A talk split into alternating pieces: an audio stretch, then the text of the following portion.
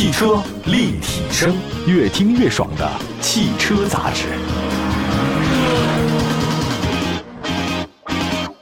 各位好，欢迎大家关注本期的汽车立体声。今天呢，再跟大家讲讲汽车动力的事情。动力越强越好，油耗越低越好。我想这是很多人呢对于汽车动力性的一个基本的要求。当然，这车呢是越便宜越好啊。为了让车主呢同时获得良好的驾驶感受和优秀的燃油经济性，各大车企呢都在动力系统上下了大功夫啊，花了很多钱。比如说小排量的涡轮增压，档位越来越多的变速箱九档，我估计以后可能各种档，还有无级变速的那个模拟档。另外呢，车企呢还推出了油电混合车型，让将电动车、燃油车的优势呢结合在一起。那么这就是混合动力车型啊。那提到混动车，大家第一个想到的应该就是丰田，甚至还传出这么一句江湖术语啊，说世界上只有两种混动，一种是丰田混动，另外一种是其他混动。你要这么说来是有些夸张，但是你要从时间累计销量上来看的话呢，丰田的的确确是这个领域的领跑者。我们看一下历史。一九九七年，第一代的丰田普锐斯推出至今，那在全世界有超过一千八百万的车主呢选择了丰田混合动力车型。那么在咱们中国市场，随着价格门槛的不断下探和消费者对它的逐渐了解，也有一百五十万的车主呢选择了丰田混动。根据了解，在国内道路上行驶的混动车型有七成，七成都是 Toyota，都是丰田。那这个占比是非常高的。那您要说这丰田混动是怎么赚下这超高的人气呢？我们来说说这个历史上发生的事儿。那其实之前啊，大家都知道这几年说什么电动化、新能源是热点，但事实上呢，混合动力在丰田它不是黑科技啊。一九九三年，这个很早了，代号 G 二一的第一代普锐斯原型车正式立项。G 是什么意思呢？就是 Global 全球的那第一个字母。二十一象征是面向二十一世纪的用车，叫 G 二一计划。你说他当时就这么想，丰田说一辆面向二十一世纪的车，需要配套上代表二十一世纪的动力总成，所以叫 G 二一。原先计划匹配在车上呢是1.5升自然吸气的直喷发动机加 AT 变速箱，被一套双电机混合动力的总成所替代，THS 丰田混动系统就诞生了。这个混动项目呢，在1994年开始研发吧，1995年十月份东京的车展上亮相，叫 Spris。我想可能就是对未来的一种解决方案啊。那么从1997年的量产版至今，丰田混动车陪伴大家走过了25年的时间。来看一下这个回顾历史啊，才能发现一个企业得是得面向未来，得有远大的计划，远无远虑，必有近忧啊。九十年代，丰田对未来的预判，他说混合动力会成为二十一世纪汽车动力的进化的主旋律。那么在二零二零年，中国汽车工程学会有个年会，当时工程院院士啊，清华大学那教授李俊，他说了，到二零三五年，汽车产要实现电动化的转型，传统能源的动力乘用车全部得有混合动力。节能汽车与新能源汽车销量将各占百分之五十，也是一个美好的愿景吧。你想想看，离三五年还有十三年的时间。那么深耕混动技术多年，丰田混动也经过四代的演进，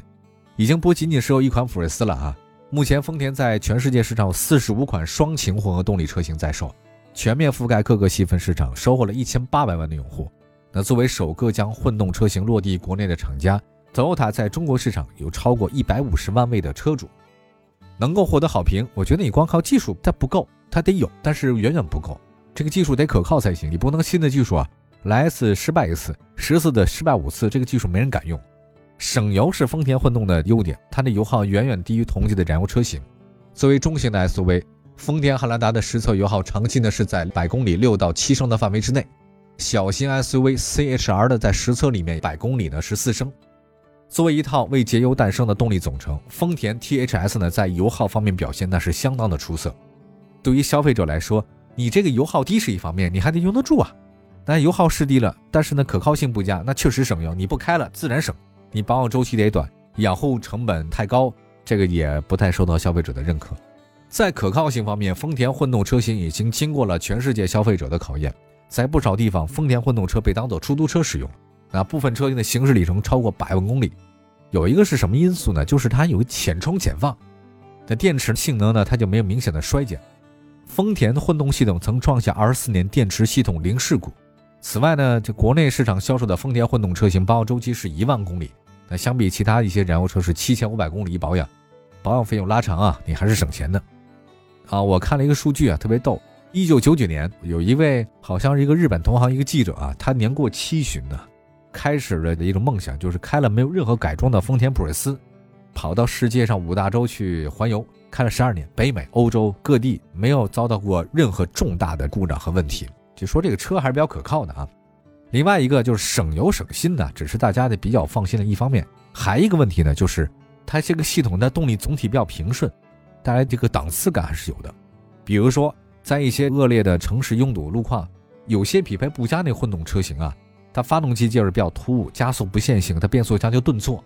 不同电量下的驾驶性的差别非常之大。而丰田混动车型没有这个问题，在拥堵路况之下，你发动机那停机啊，使用电驱行驶。它车内的 NVH 表现跟那纯电动车是一样的，它的静音特别好，同时呢，车辆的响应非常线性，加速平顺性呢非常不错，不仅与心中的预期呢相吻合，完全没有任何的顿挫或突兀，这个就比较强的。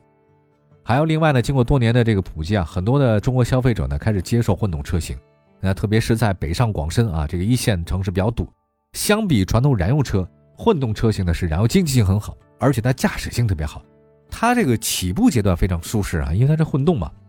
完全不输于大排量的自吸，而且呢拥有超越同等价位燃油车的驾驶感受，所以很多人说丰田双擎是 B 级车的驾驶感受，A 零级车的使用成本特别省油。那么，二零零五年，一汽丰田正式将第二代普锐斯导入中国，售价二十五万九千八，在当时啊，只有少数人会花中型轿车的钱买辆丰田小车，但现在不一样了，丰田混动车型价格大幅下探，卡罗拉、雷凌。混动版车型售价仅仅是与配置接近的四缸燃油车相差一万块钱，你这个使用成本就很好。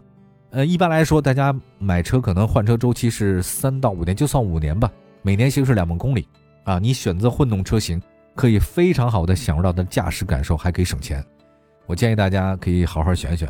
但是你要说混动车型为什么大家不了解呢？这有些误区啊，有些咱们国人的想法可能是有些根深蒂固的想法。这样吧，待会儿好好讲讲。呃，有一些我们的误解是什么？汽车立体声，关注你的汽车生活，您的爱车情报站，会新车，私车定制，会买车，会客厅大驾光临，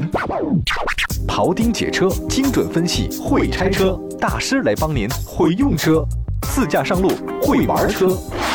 我们都是汽车人。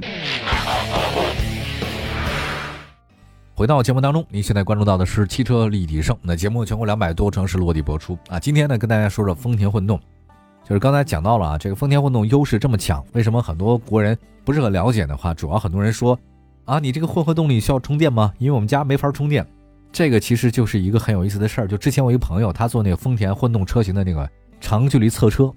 中间呢就碰到一件事儿，路边等那个红绿灯的时候，警察就问，哎，你这车是怎么插电？其实这就是很多人对混合动力的误区，大家可能对这事儿真的不了解，是不是搞混了？纯电动车和混合动力车是不一样的，纯电是 EV，混合动力的是 Hybrid，这两个是完全不一样。那你纯电车这两年特别多哈，它是要插电来补充电量，但混合动力不需要。那你说你不需要插电从哪儿来呢？其实是什么？这个首先是发动机，它那个 PCU 啊，在探测到发动机的这个输出功率啊高于实际行车的需求的时候，它不能浪费啊，它把你回收了。哎，这个就为电池充电，这个就很好。还有包括刹车、滑行的时候功能的，它也给你回收能量。过去动能啊变成刹车盘的热量白白浪费，这次呢不一样，它这个系统能把它回收到电池里面，但当然好了。所以这是混合动力，就是一些原本被浪费的能量给你回收到电池里面，然后再给你输出到增强多少功效呢？对吧？还有一个，很多人说，哎，你这个丰田混动的车的电池是不是也得像纯电一样三五年一换？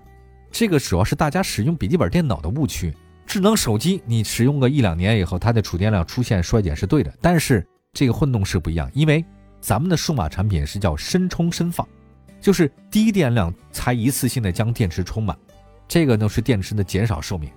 但是丰田混动车不一样，它基本上只会用到电池装的百分之十，哪怕最极端的情况之下，也就是百分之四十。换句话来说，这个电池有百分之六十的电量你是永远用不到的，这叫做浅充电、浅放电。